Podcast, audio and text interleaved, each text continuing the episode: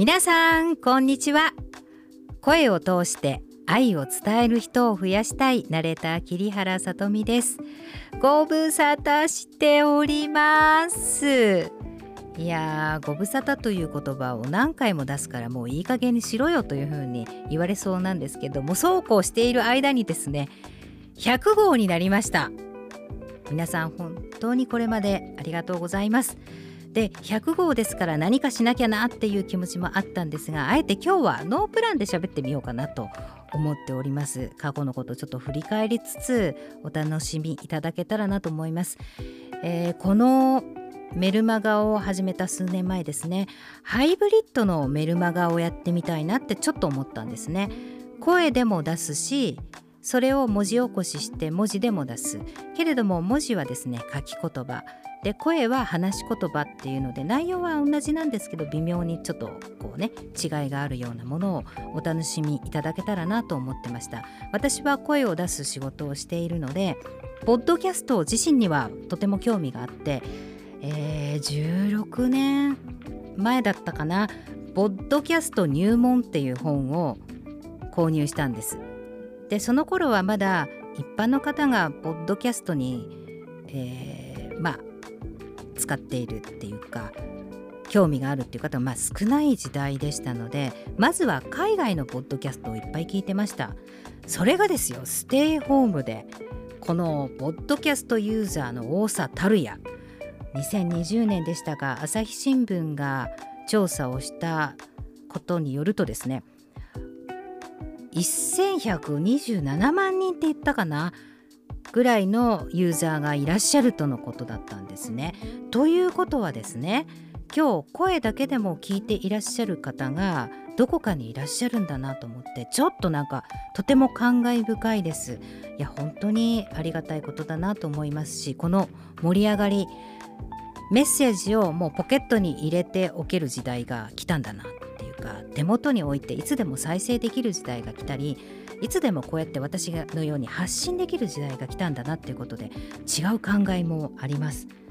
それで最近よく思うんですけれどまあ何か始めてから効果とか納得いく感覚っていうのはこうボディーブローのように5年とか10年経って感じるものっていうのが結構あるんだなって。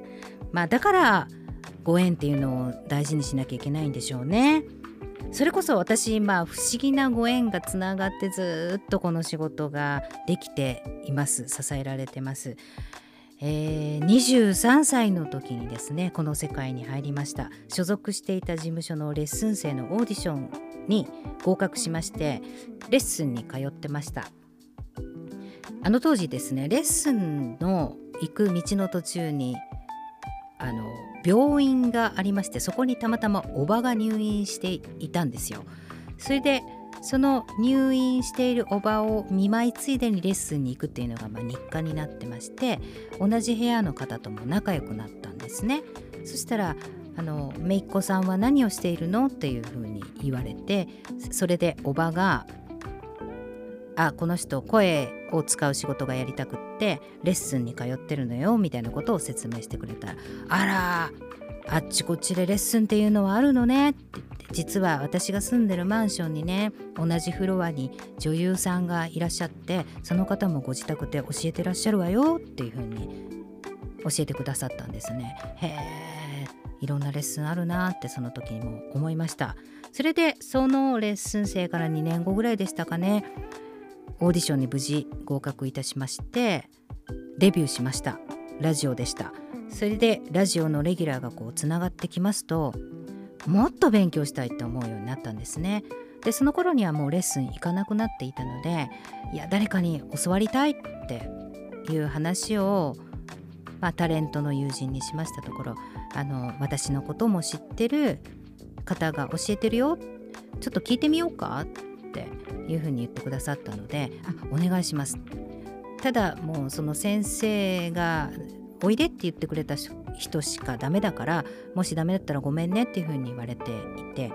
で無事にあの来ていいよっていうことになったのでご挨拶に伺いましたらまあそれがマンションの一室で女優の方だったんです。はいさっきお話をしました病院で聞いた方だったんです。でも最初気がつかなかったんですね。と言いますのも表札のお名前と芸名が違ってたんですよ。私は芸名で覚えていて表札のお名前は、えー、本名でベッドで聞いたお名前だったのでまさか時を経て5年ぐらい経ってからその先生にお会いすることになるとはね思いもよらなかったです。そしてその先生がですね何とおっしゃったかというとやっと来たなっておっしゃったんですよ。私が土新人の頃を知っている先生でいつか私がこうレギュラーを持つようになったらぶつかる時が来るだろうということを予想されていてやっと来たなっていうふうに声をかけてくださいました。その日からずっとまあその先生とのマンツーマンのレッスンも始まりましてまあ時は流れましてまあ昔できていたこと勢いでできていたことがですね筋肉の衰えとかね体の衰え年齢でできなくなっていくこともあれば今ならばできる表現方法っていうのも身につけていくわけです。そして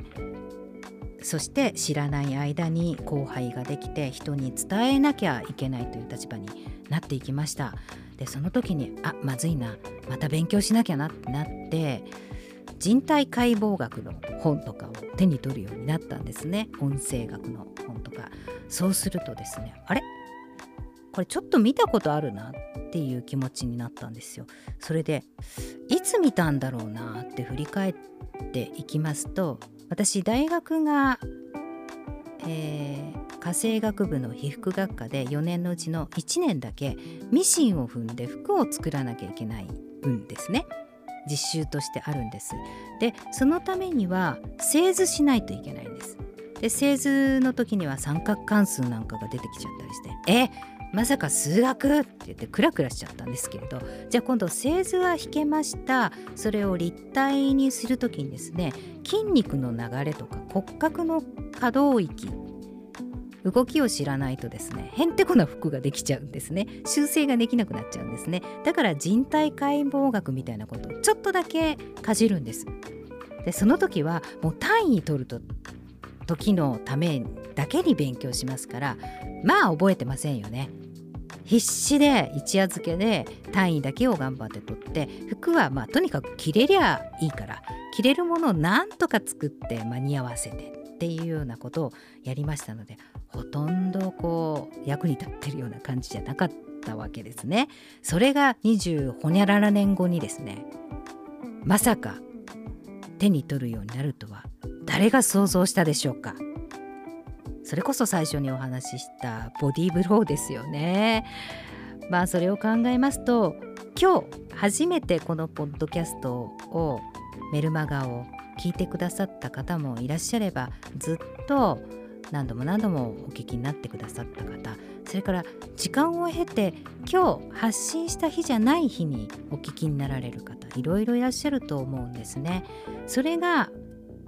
ご縁だと思っていてそこから20年後にそういえば桐原はボディーブローって言ってたなみたいなことを思い出す方もいらっしゃる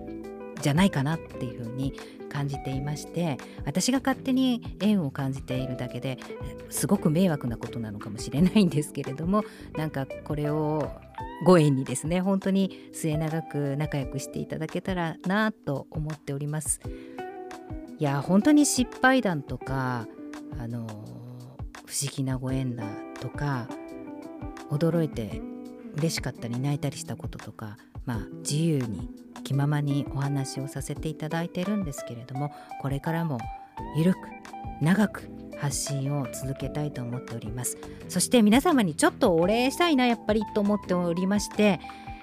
来号からですねちょっとずつプレゼントのご案内ができたらなと思っているんです。ちょっと日をお約束できないのが申し訳ないんですけれども首を長くしてお待ちいただければと思っております。どうぞこれからもよろしくお願いします。また次回お会いしましょう。